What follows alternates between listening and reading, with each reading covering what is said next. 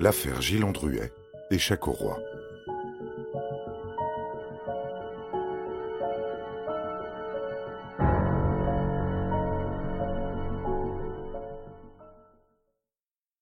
La police judiciaire se concentre sur le pavillon, cet héritage providentiel. Aussitôt acquis, Gilles s'empresse de le revendre et empoche un chèque de 400 000 francs, de quoi éponger une partie de ses dettes. Un problème de taille se pose cependant. Il est interdit bancaire, fiché à la Banque de France. Où qu'il aille, on le fuit comme la peste. Ici, entre en scène une connaissance de la victime, rencontrée tantôt au casino d'Anguin. Joseph Liani, 47 ans, fine moustache, tantôt coiffeur, tantôt fleuriste, escroc la plupart du temps. Voyant son ami de jeu en difficulté, il lui présente son fils, Franck, le jeune loup financier en affaires avec la banque Shahabi du Maroc. La combine est la suivante. Le 10 août 1995, le fils Liani aide Andruet à ouvrir un compte et à déposer les 400 000 francs. Au moment de la transaction, Gilles signe une procuration en faveur de Franck. Le piège s'est refermé il est facile d'imaginer qu'une fois la faveur accordée, tout sauf désintéressé, les Liani ont demandé compensation, d'abord gentiment, et à terme, armés d'une batte de baseball. Comme par hasard, et peu de temps après la mort de Gilles, ils empochent le magot en toute impunité. Interrogé par les enquêteurs, Franck affirme avoir remis cet argent à une certaine Hélène, conformément à la demande du bénéficiaire. La femme en question, véritable fantôme, demeure inconnue au bataillon fruit d'un mensonge éhonté, mais le manque de preuves tangibles reliant les Liani au meurtre pousse les autorités à les relaxer.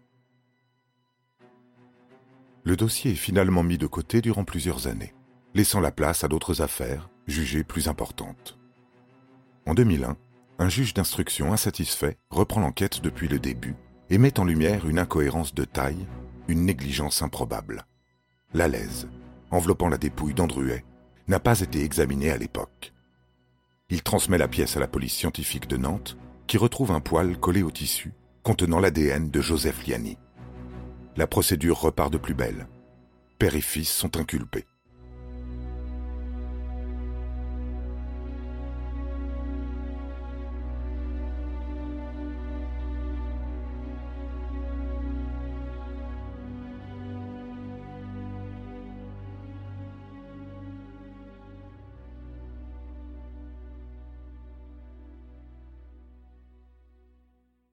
Après un mois d'incarcération, Frank Liani craque et délivre des aveux.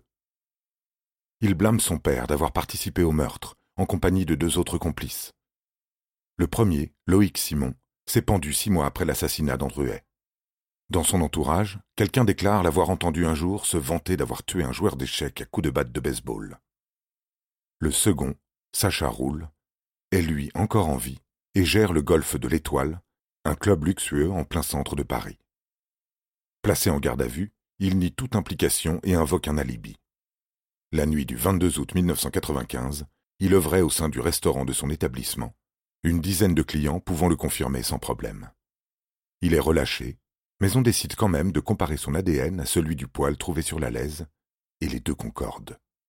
Coïncidence ou lien maternel? Après vérification, Sacha est en réalité le neveu de Joseph Liani, lui-même frère de Sylvia Roule, il convient de s'attarder un instant sur les affaires familiales. Sylvia est mariée à Alexandre Roule, secrétaire personnel de Johnny Hallyday.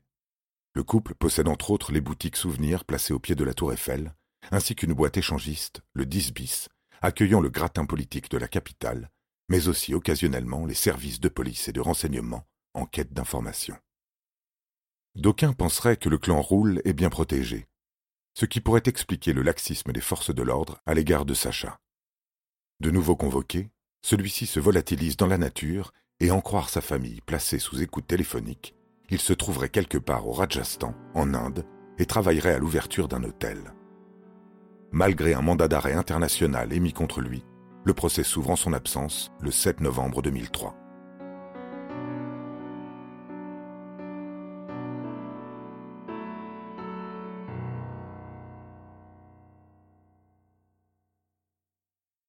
Seuls Joseph et Franck Liani comparaissent devant la cour d'assises d'Evry. L'accusation possède dans sa manche un atout redoutable, un témoin clé.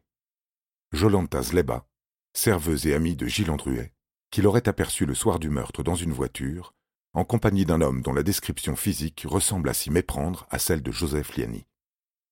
Au volant, Gilles s'était arrêté brusquement à la vue de Jolanta et avait klaxonné, comme un appel à l'aide, avec la certitude que quelqu'un serait en mesure de l'apercevoir.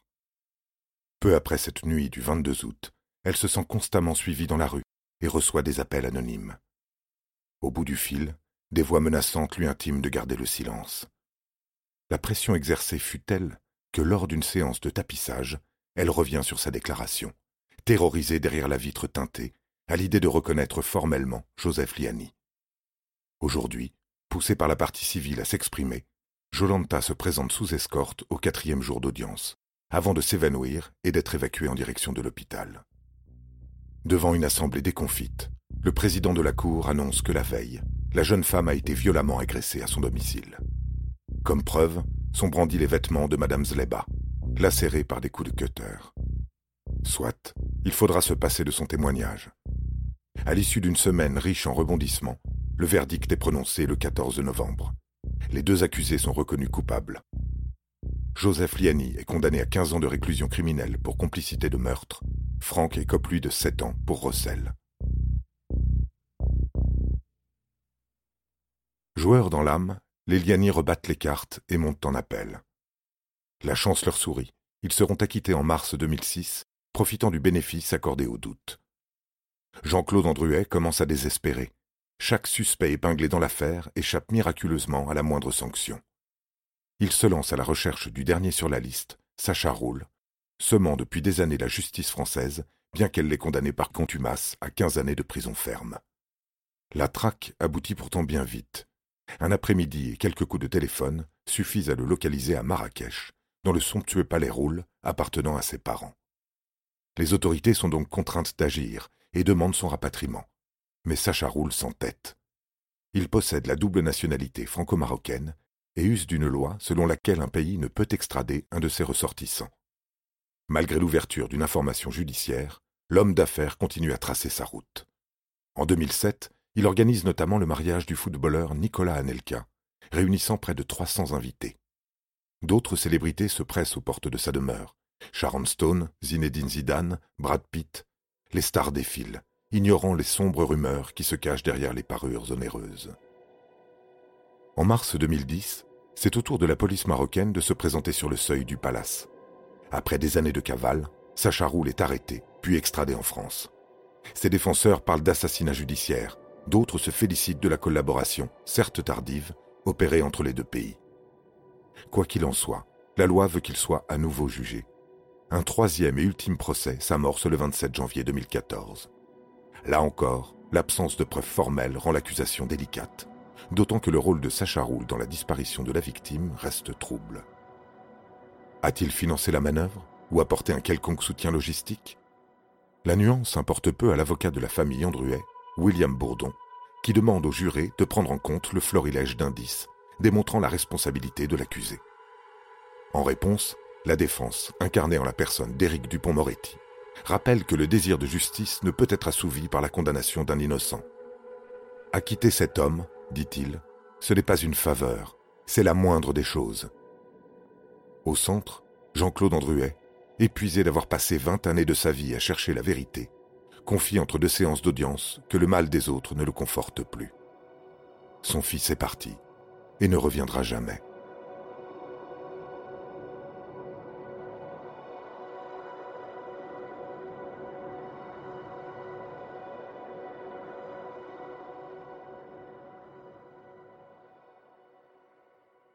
Le 30 janvier 2014, le verdict prononce l'acquittement de Sacha Roule, qui, ému, tombe dans les bras de son épouse et de ses parents.